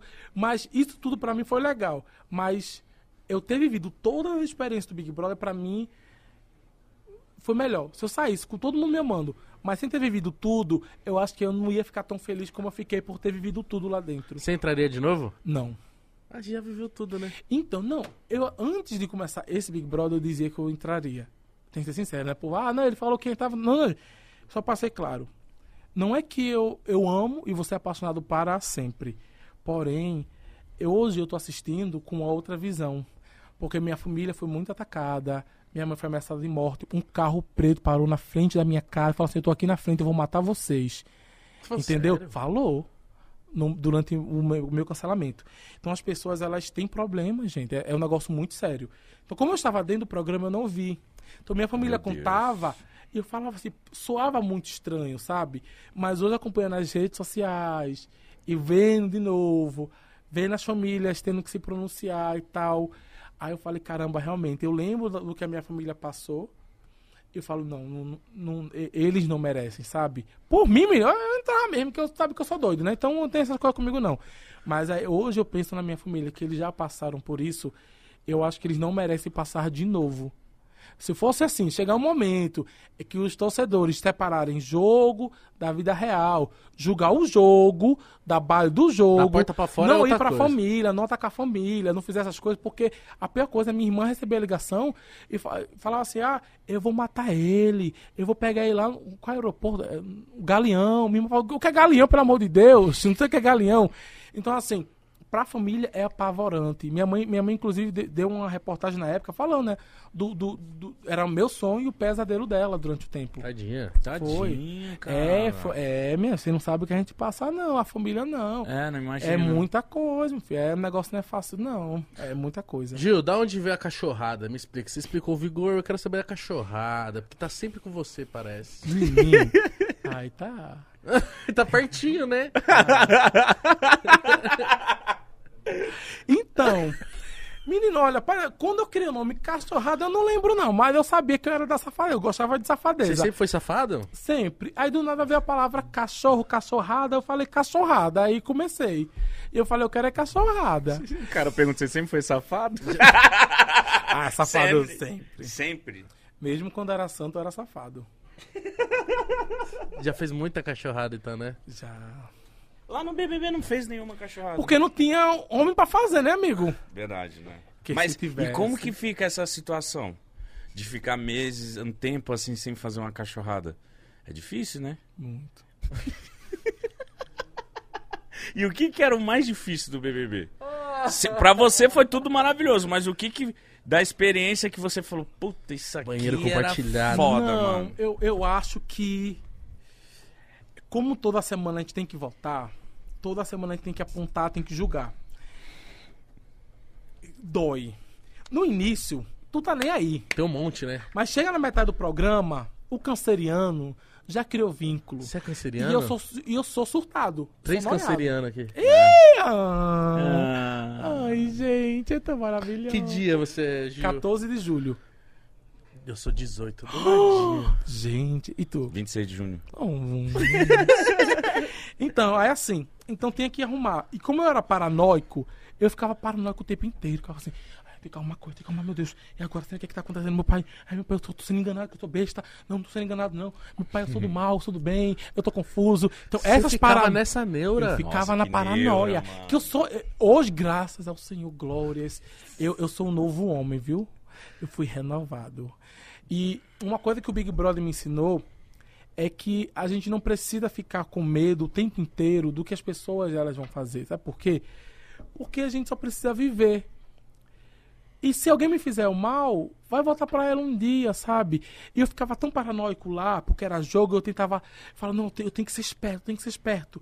Que eu acabei muitas vezes passando, sabe? Colocando as coisas tudo errado e tal. Mas era pela, pela minha forma de, de, de querer jogar, não sei o quê. Ah, mas você ficar foi humano. Agora É. você vê o pessoal entrando, tá tipo, falando por mim, né? Aham. Você fala, nossa, isso é- não vai fazer nada, tá tudo certinho, dentro de um script, dentro de um quadrado. Ali você viveu a experiência. Eu É. paguei um pau. Tanto é que eu falei aqui, né? Tipo, a final, você não estava na final, mas se você for pegar todos os VTs da final, só dá você. Ah. Tudo, tudo, tudo. Eu queria saber o que que é basculho. Gente, foi louco. Então, eu não sabia na época, não. Vim descobrir depois do Big Brother também. O que, que é? Basculho é a parte do lixo que não é reciclável. A pobre da pouca, coitada. Ela falou, Gil, meu pai sabia, ele ficou com muita raiva de você. Eu falei, oh, perdão, pai da pouca. A gente hoje se ama. Mas, gente, foi muito doido. Porque, assim, era, era um bordão que eu usava. Inclusive, o povo fala assim, Gil, ficar repetindo esses bordão do Big Brother, não. Quem for ver minha seletiva, eu já falei, viu? Que eu não vim do lixo, mas aí eu não falei basculho. Eu falei outra coisa, mas essa expressão que eu não vim do lixo, ela já existe, né? Há muito tempo do povo do Nordeste é muito intrínseco na gente. Fala assim, porque eu não vim do lixo? A gente fala muito. Então, quando eu tava brigando, eu queria me colocar como alguém superior. Porque a gente não vai ficar pra baixo, né? E eu, porque eu não vim do lixo pra perder pra basculho, meu amor. e ela, pra perder por quê? Basculho. basculho. Ela, e o que é basculho? Ela doida pra saber. Mas aí ela mantém a pose da briga. Mas o que é basculho? Eu falei, não importa, que eu não sabia. Mas se eu falasse que eu não sabia, eu ia perder a briga. Eu falei, não! Tá certo. Eu- eu- não, quando ela perguntou, e o que é basculho? Eu falei, não acredito que essa mulher veio perguntar o que é basculho. Olha que dia- raiva dessa mulher, que ela vai perguntar o que é basculho. Ô mulher, vamos seguir aqui na briga? Eu lá sei o que é basculho. No dia que você saiu do Tô Indignado, eu jurei que você ia apertar o botão pra sair. É que não tinha botão. Não tinha? Mas assim, eu tenho um motivo de eu não ter pedido pra sair. Os prêmios que a gente ganha no programa, se você pede pra sair, você perde todos. Eu tinha ganho um celular. Caralho, se eu for embora, eu vou perder esse celular. e eu mano. falei pra Sara, eu falei, bota no paredão, depois. Depois eu, eu falei pra ela, amiga, eu não posso pedir pra sair que eu vou perder o salário. Se eu sair, se eu sair do Big. Brother sem meu celular que eu ganhei, minha da mãe dava na minha cara. Que e depois que eu ganhei uma televisão e um carro, aí eu tô lascado mesmo. Falei, agora que eu não Vou posso. ficar. É, mas assim, mas a vontade de pedir pra sair eu tinha. Se eu não tivesse ganho prêmio nenhum, eu tinha pedido pra sair. Sério, tem hora, tem momento que não dá, não aguenta. É porque o que acontece? Vamos colocar as, as realidades, certo? Uhum. Eu sou um rapaz que nunca falei em televisão, nunca falei em, assim, falava em público com meu povo, né? Mas nunca fui famoso, nunca fiz curso de oratória, falava do meu jeito. Eu ficava estudando manhã, tarde e noite. Os últimos dois anos, eu tava, tipo, três anos, na verdade, enfurnado em livros. Então, eu me vejo agora sendo pego por um monte de gente que naquele momento eu tinha conversado coisas com as pessoas e tava todo mundo falando de maneira muito distorcida, mas bonita. E eu falei, na minha cabeça, eu pensei o seguinte: eu não sei se a Globo vai mostrar o, o que aconteceu agora e o momento em que eu não falei as coisas, entendeu? pra mostrar como foi. E eu tinha medo que mesmo mostrando, não ficasse claro pras pessoas, sabe, tudo que eu tava tinha acontecido. Então, naquele momento, eu falei assim: o povo fala bonito, o povo de casa vai entender que eles estão falando bonito. Eu não sei falar bonito, eu falo tudo doido, enrolado. Porque eu sou do- doidão, entendeu? Então, eu falei, por isso eu falei: porque você fala bonito e eu me estresso e eu tô indignado. Porque eu falei assim: não adianta eu continuar aqui, porque eu nunca vou conseguir competir com esse povo. Porque eles sabem usar a palavra muito bonito e eu não sei, eu vou me lascar. Hum. Entendeu? Só que aí eu fui pro paredão, voltei. Quando eu voltei, eu falei, calça, eu voltei? Falei, gente. Ju, quando você volta de um paredão, você realmente acha que, tipo assim, cara, agora eu tô pica. Eu mesmo não, eu, eu, eu, eu entendido de reality. Eu sabia que voltava de paredão. A, a pop da Tereza, coitada, voltou de um monte de paredão. Mas ela não era favorita, entendeu? Ela era alguém que o povo gostava, assim, não desgostava. Mas eles queriam primeiro tirar outros. Mas como to- todo mundo da casa só botava a Tereza no paredão, ela foi pra um 500 paredões e sem ser favorita. Então, saber que ir pra paredão não significa que o povo goste de você. Às vezes, odeio mais outra pessoa. Mas o que é teu tá guardado, entendeu? que eu tava assim, hoje não. Mas espera mais um pouquinho que a tua hora chega. Então eu sabia disso. Então eu voltava do paredão assim. Sim, voltei daí. Sério? Aham, eu não acreditava que eu era favorito, que o povo gostava de mim, não. Eu sabia que eu não era o mais odiado, mas que eu tinha torcida, que o povo gostava de mim, não. O primeiro paredão que eu imaginei que eu tinha chance foi quando eu fui no paredão com a Poca e voltei, porque na minha cabeça a gente tinha um atrito direto. Então era ela e eu. E ela sai. Eu falei, aí eu acho que juntou. Eu, na minha cabeça, eu tinha colocado uma semana antes a Camila no paredão e uma antes a Poca no paredão. Eu tava no paredão com as duas meninas que eu tinha indicado ao paredão. Falei, lascou. Vão juntar as duas Verdade. torcidas, porque eu tinha colocado as duas no paredão, e as duas torcidas vão, vão vir pra cima de mim. Se eu ficar nesse, é porque eu tenho torcida. Porque eu não tava com o Fiuk no paredão. Então eu falei, ou é minha mesmo, minha, minha, minha, minha, de Gil, ou eu vou sair. Aí quando eu volto, falei, hum, eu tenho torcida. Só que aí já era a prova final, eu não tinha dormido, não tinha descansado, tava destruído, tava acabado, e ainda assim consegui ficar muitas horas. E só A última prova mais- foi resistência? foi resistência. Eu só não ganhei porque, como eu tinha muita certeza que eu tive um sonho que eu era eliminado para duas mulheres, eu estava no paredão com duas mulheres, o da Poca e a Camila, Sim. eu sabia que eu ia sair, então eu não consegui dormir. Eu quis me despedir da ansioso. casa. E eu falei povo, gente, é prova de resistência, é prova de resistência. Aí todo mundo dormiu, descansou e eu não. Entendeu? Porra, mano. Aí quando veio a prova, aí tava lá. O, o Fi tava super descansado, entendeu? E eu não. Quando eu tava, eu tava quase já vomitando e tudo mais, e eu vi a Ju e a Camila saindo daquele jeito, eu falei assim, caramba, eu aguento ficar nessa prova mais 10 minutos.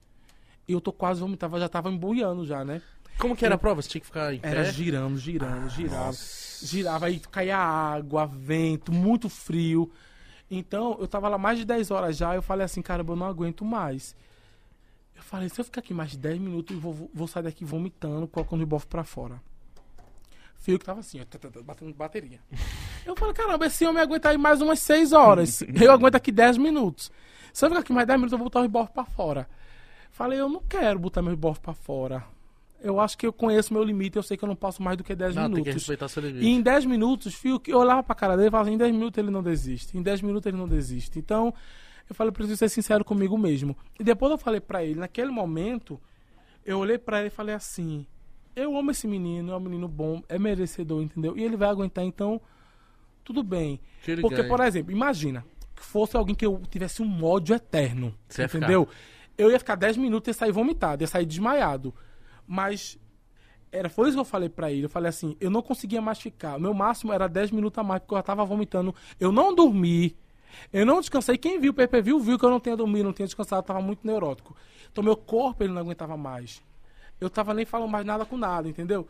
Então quando eu olhei pra ele, eu falei, caramba, tudo se conecta. Ele aguenta mais seis horas, eu não consigo ganhar dele, e é alguém que eu amo, que eu respeito. Então, eu vou estar perdendo agora, mas vou estar perdendo com, com o coração tranquilo, entendeu? Então foi isso. Muitas pessoas não entenderam, falaram que eu dei a prova pra ele, pá, mas não Ah, mas foi. resistência não é fácil. Não foi, não foi. Ficou só vocês dois ou não, Só no nós final? dois. Nossa, mano. Gil, você foi pra farofa da GK, né? Teve cachorrada lá? Teve. em off, ninguém nunca soube. Porque, né, ela faz no sigilo dela. Sério? Porque pra gente parecia que tava tudo sendo mostrado, né? É, não. É, muito. A galera ia lá, parecia a oitava série lá, todo mundo se beijando pra caralho. Mó loucura. Ô Gil, você tá com um quadro no, na Ana Maria, não tá? Tô. Conta pra gente como é que tá. Ah, é super legal, gente, porque assim, a gente fala sobre economia, fala sobre coisas do dia a dia também, coisas básicas que afetam o bolso, fala sobre me- eh, meios das pessoas ganharem um trocadinho, um pouquinho sobre consciência financeira. É diário? É, não, é toda quinta, Tá. é semanal, mas é muito legal, é muito legal. Imagina toda quinta-feira tomar um café com a Ana Maria. Menina, Você É bom? é Ah, muito bom. Hoje a gente falou sobre commodities. O que, que é isso? Então, o que acontece? É, são bens que passam por um processo muito pequeno de industrialização, que são vendidos em grande escala e que são o quê? Meio que uma matéria-prima, sabe? Por exemplo, o trigo, o grão do trigo, o grão do milho, são commodities. Então, essas commodities, elas são produtos homogêneos que são vendidos no mercado, comercializados no mercado internacional e que tem um preço regozijado do mercado internacional, entendeu? Então, aí começa aquela coisa do Jornal Nacional os preços das commodities aumentam, parará, parará, parará. E o povo fala assim, sim, o que, é que tenho a ver com isso? Mas quando você vai no outro dia na padaria ou no mercadinho, os preços estão mais altos. Por quê? Porque as commodities, que são meio que, entre aspas, uma matéria-prima, né, que são esses, esses produtos que passam pouca processo industrializado e tudo mais. Então, esses produtos, quando ele tem alguma variação de preço no mercado internacional, vai ter reflexo no preço interno também. Então a gente se lasca, entendeu? Olha como é importante, mano, essas explicações. é. É muito. Porque por várias vezes assisti o jornal eu falei assim, tá, não muda O em que, que nada isso muda, né? vida. É, o que, que isso Só que afeta? é porque são palavras difíceis. Não palavras difíceis, mas palavras que não fazem parte do nosso vocabulário, muitas vezes, do nosso cotidiano. E a gente deixa passar batido, né? Uhum. Sim, salva o Brasil, a economia Salva, do Brasil. É, exatamente. E e agora mesmo tá tendo essa guerra que tá afetando as commodities, tudo. E por que que, o, por que que o nosso país é assim, Ju? O que que a nossa economia... Cês, mano, por que que a gente sofre tanto? Por que que a nossa economia é tão ruim? O que que é? O que que, o que que é o nosso problema? Ah, amigo, tem, tem muitas questões, sabe? Então não, não dá pra apontar assim, ah, uma coisa só. Mas eu, como um, um cientista, eu, eu- pesquiso microeconomia, né? Que é minha área de pesquisa, mercado de drogas e tudo mais. Mas a gente consegue refletir o seguinte: nós precisamos, na minha cabeça, pra na, na minha visão, o nosso país ele tem que focar de fato nas pessoas e no pobre, sabe? Que o pobre consome. O, ah, o, o- o multiplicador keynesiano não, não serve mais para nada. Mas na minha cabeça, sim, tem um- uma propensão marginal a consumir. O dinheiro do pobre ele vai para onde? Para o mercado, para a padaria. O dinheiro do rico vai para onde? Então, assim, obviamente, não tô falando aqui de maneira muito teórica, muito aprofundada, para depois os economistas virem lá me dar um baile, né? Que eles dão. Se eles, Eles gostam de ficar em cima de você? eles. O quê? Mas! Uns vem falar que eu não falo técnico demais. Eu falo sim, meu eu quero falar pro povo entender. É, pô. Se eu for pra falar no, no linguajar lá complicado, usa custo marginal, elasticidade, curva de demanda, inclinação, a gente fala lá. Pro povo aqui a gente tem que falar a linguagem que o povo entende, né? É isso. Que é sobre ser acessível. Acho É que isso, Ju. é- é- é- esse dicionário, esse vocabulário, ele, ele, ele é o quê? Ele é segregador, ele separa as pessoas. Eu quero é juntar, juntar todo mundo junto. Porque o, a- conhecereis a verdade, ela vos libertará. E não é só a verdade da Bíblia, não, meu irmão. É, é- é a verdade do conhecimento da economia, da política, da saúde. Porque quando a gente sabe, ninguém engana a gente. Isso é importante falar. Então, o que acontece? Eu acredito que quando nós temos políticas voltadas pro povo, pro pobre, entendeu? Quando a gente dá dinheiro pro pobre, quando a gente cuida deles, essa é a massa, esse é o segredo. O segredo está aqui. É ajudar as pessoas que de fato vão conseguir nos movimentar. Ah, mas você está falando que é para acabar com política. Não, não, não. Todo mundo. Acho que um líder ele tem que governar para todos, sabe? Mas quando a gente fala governar para todos, é para todos mesmo. Não é para esquecer essa classe, não é para favorecer uma ou outra. Mas na minha visão, quando a gente começa a fazer políticas, por exemplo, a, de cotas, sistema de cotas, políticas de, de dar conhecimento, educação para as pessoas, por exemplo. Queria que você falasse disso, porque você, você comentou rapidinho, tipo assim, eu fui ajudado por vários programas, Sim. Verdade. por vários projetos sociais. isso.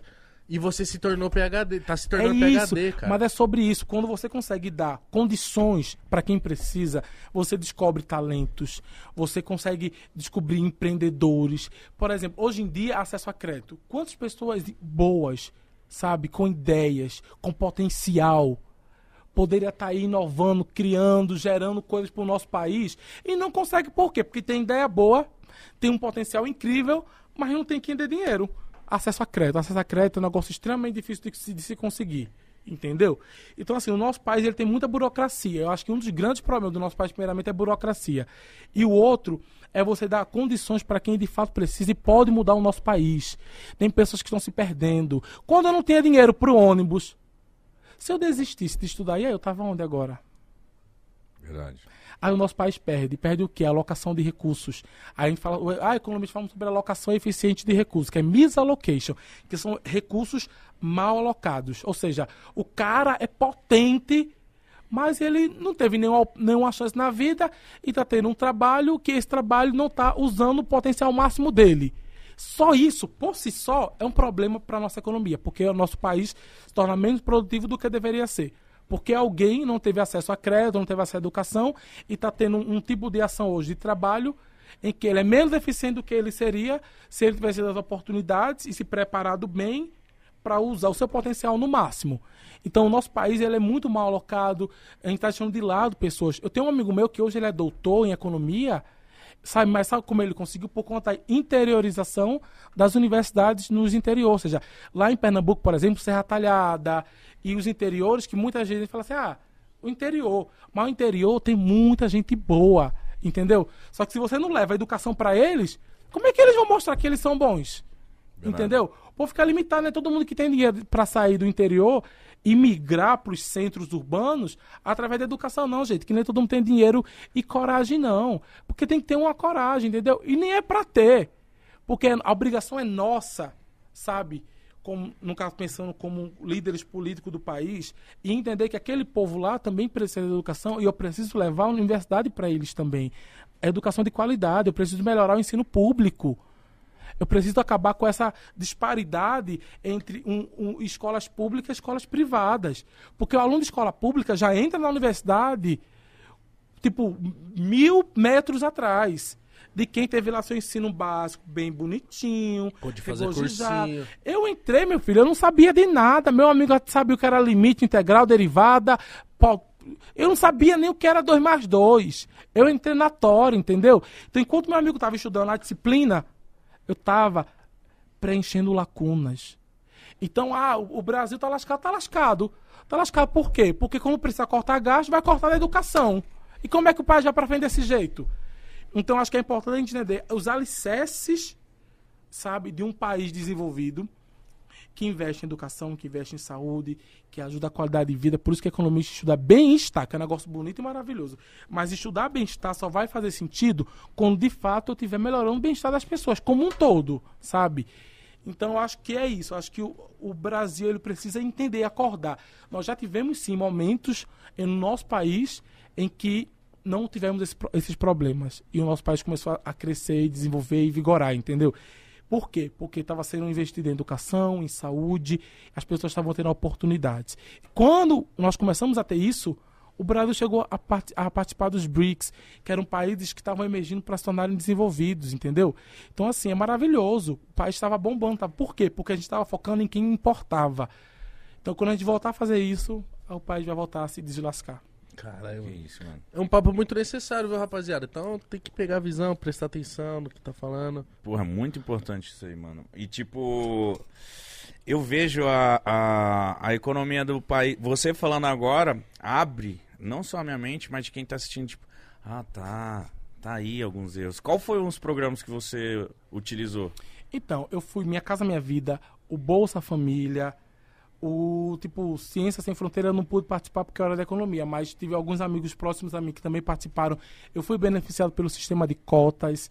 Então, assim, tudo que tinha. Eu fui bolsista, eu fui bolsista de, do mestrado, da CAPES, fui bolsista também de FACEP, que são órgãos de fomento para dar bolsa. Por quê? Como é que você faz mestrado? Você abre mão da sua vida. Ah, é aqui? é? Ah, eu tava olhando para ali, ó. Como é que você abre mão da sua vida, de tudo isso, sem ganhar um real, minha gente? Um estudante de mestrado não consegue estudar e trabalhar. É muito difícil. E tem que falar isso pro povo. Porque muita gente fala assim, menino, tu só estuda, é só? Gente, olha, eu, eu não tô mentindo pra você, eu falo tudo que é mais sagrado. Eu acordava de, 10, de 8 da manhã, muitas vezes 7 ou 6. Eu ia até 11, meia-noite estudando. Nossa Dia a Senhora. dia, domingo a domingo. Eu parava só para ir na igreja. Então, assim, a vida do, de um estudante, de um pesquisador, é muito difícil. Tem deadline para entregar artigo, tem não sei o que, tá lá digitando. Você, você escreve uma, é uma página por dia da dissertação. Eu, eu escrevia, tava ruim. Eu reescrevia, tava ruim. Eu reescrevia, tava ruim. Aí eu largava, eu começava a chorar, falava pra mulher que eu não ia conseguir. Meu orientador, calma, respira, vai dar certo. Por quê? Porque fazer ciência é um negócio muito difícil. Eu lia 50 artigos, terminava e falava assim, caramba, não li nada. Aí tinha que. É, é muito complicado, sabe? Você criar, você colocar ideias, você. É, é- é um, é um processo muito árduo. Então não dá pra fazer isso trabalhando e ah, vou separar três horinhas ali. Não, é muito complicado. Então, para a ciência do país começar a se desenvolver, nós precisamos de, de, de pesquisadores que tenham bolsas de estudos. Porque senão a ciência ela não vai progredir, minha gente. Não tem como, é impossível, sabe? Então, assim, é, é que nem você querer que uma galinha coloque um ovo de ouro para resolver o problema. Não, não, não vai acontecer. A galinha vai ter o ovinho dela lá, que você vai. Vai, vai é, cada coisa, cada qual, entendeu? Então, acho que quando colocar os pingos nos is, o negócio vai vigorar. É isso. Eu vou ler o superchat. Seus fãs mandaram mensagem pra você, ô Gil. Hum. Eu vou começar aqui pelo Elias. É Pelo Elias, né? É isso. Ele falou assim: Gil, você é um cara imenso. Obrigado pela sua alegria e luz. Quando, voltar pra, quando volta pra Califórnia, Em agosto. venha visitar os brasileiros em São Francisco. Um dia eu entro no BBB e vou ser Eita. entrevistados pelos balofinhos. Forte abraço. Balofinhos é foda. Aí, viu? O sonho de muita gente o Big Brother, hein? O quê? Eu acho que 90% do nosso país, todo mundo quer pro Big Brother. Eu só não quero. Eu quero também. Tu quer também?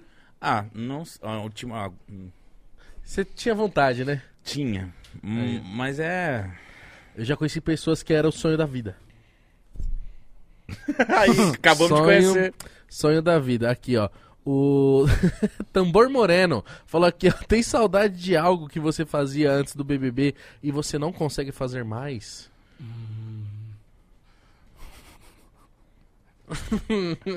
Gil. Então. então, eu, eu, eu sinto falta. Eu brinco assim, mas eu sinto falta de estar mais tempo com a minha família, de, de fazer coisas simples, sabe? Do dia a dia, às vezes. Você vê pouco sua família agora? Ag- Então, manhã teve que ir pra cá, né? Que manhã tá fazendo agora um vigor todinho, tá se regozijando. Mas é complicado reunir a família inteira. Nossa, imagina. Sua Eu família é imagino. muito grande? Não, é eu, manhã e minhas duas irmãs. E meu sobrinho, né? Então, mas é difícil, né? É, mas... O Mítico Imagina. trocou de estado também. É difícil. Ficar longe de família é ruim, né? Ó, o Guilherme, o que você achou da sua experiência de apresentar um podcast? É mais fácil ser convidado? Menina, é muito mais fácil, viu? É. É, é que, que é só... Só Colocar- responder, falar. É, é, menina. Só se divertir. Uhum. Qual que é o próximo convidado? Pode falar? Ah, pode, né? Vai, Júlio. Comece. Posso. Tem certeza? Ah. Depois se vira com o iFood. então, é o Ed Gama. Ah, eu amo ele. Eu amo ele. Eu Esse amo cabeçudo é. É maravilhoso. é de Gama, é sério. É sério. Eu não também. assisto mais a Globo. Eu vejo o seu Instagram.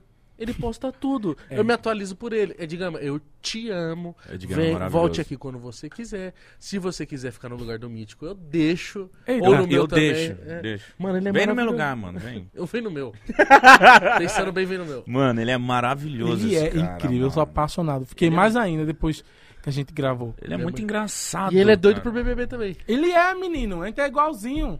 Vocês já bateram papo? Uhum. Vai sair quando? Semana que vem, né? Aí eu complicou, Semana né? que vem. Ah, Teve até um beijinho nosso. Ah, você é assim, né? cadê, cadê, cadê, cadê, cadê? Aqui, ó.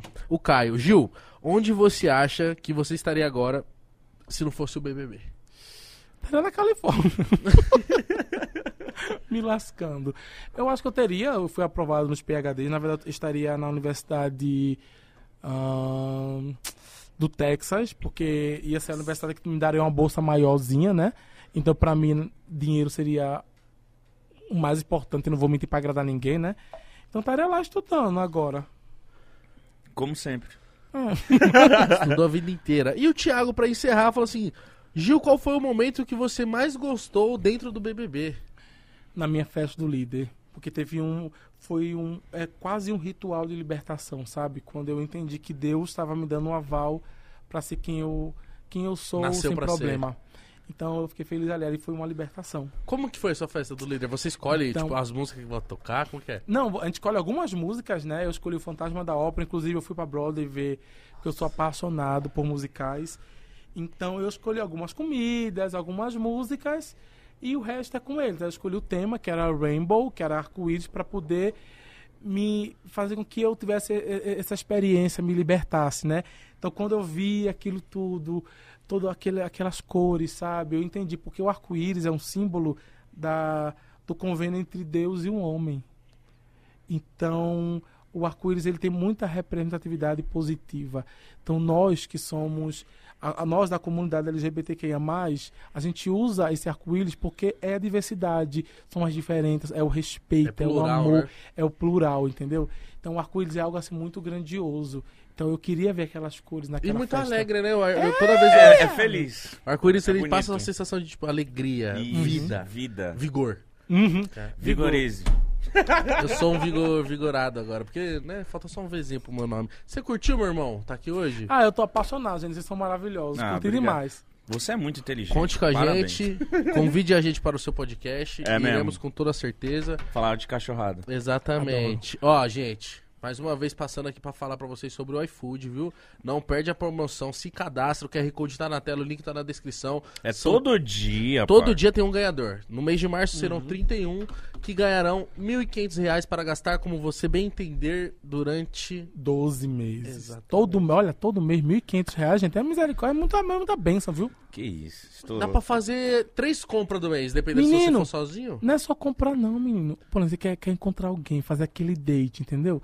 Você não tem que comprar, você pede no iFood e finge que foi você que cozinhou. Faz o truque, entendeu? Você já fez isso? Menino, eu já fiz tanta coisa que você não sabe. Mano, uma bela dica. Ele pede no iFood, enfia dentro do Enfia forno. ah, no forno e sai. é, entendeu? Nossa, Ficou maravilhoso. Então baixa o iFood se você não baixa. Aproveita e segue o iFood no Instagram também. Exatamente. Tá E- bom? E, aquilo de sempre, pede o contratinho vitalício, aproveita que eles estão aqui bem na nossa É, o frente iFood olhando tá aqui, ó. O iFood tá aqui. Gente, siga o Gil no Instagram, Tá certo? com pouco seguidor. Gil do Vigor. Bora bater 15 milhões lá. Siga o Mítico, segue eu, segue o Podpah. Segue todo mundo, minha gente. Se inscreve no nosso canal de corte, 2 milhões. Exatamente. Se inscreve, se inscreve no canal do iFood, que é onde está saindo o podcast Verdade. Cachorrada Cast. Certo, Mítico? Certo. E é isso, gente. Um beijo e Um beijo. E, e o final? Final. Hã? Que final? Ah, então deixa pra lá, se ninguém lembrou, né? Gente, Ah, a dancinha. Não, O Gabriel. beijo! Gabriel até saiu correndo. Ele não está mais entre nós. Dignidade. Lembrei agora, olha, esperto. Já. Beijo. O Gabriel vai estar no banheiro.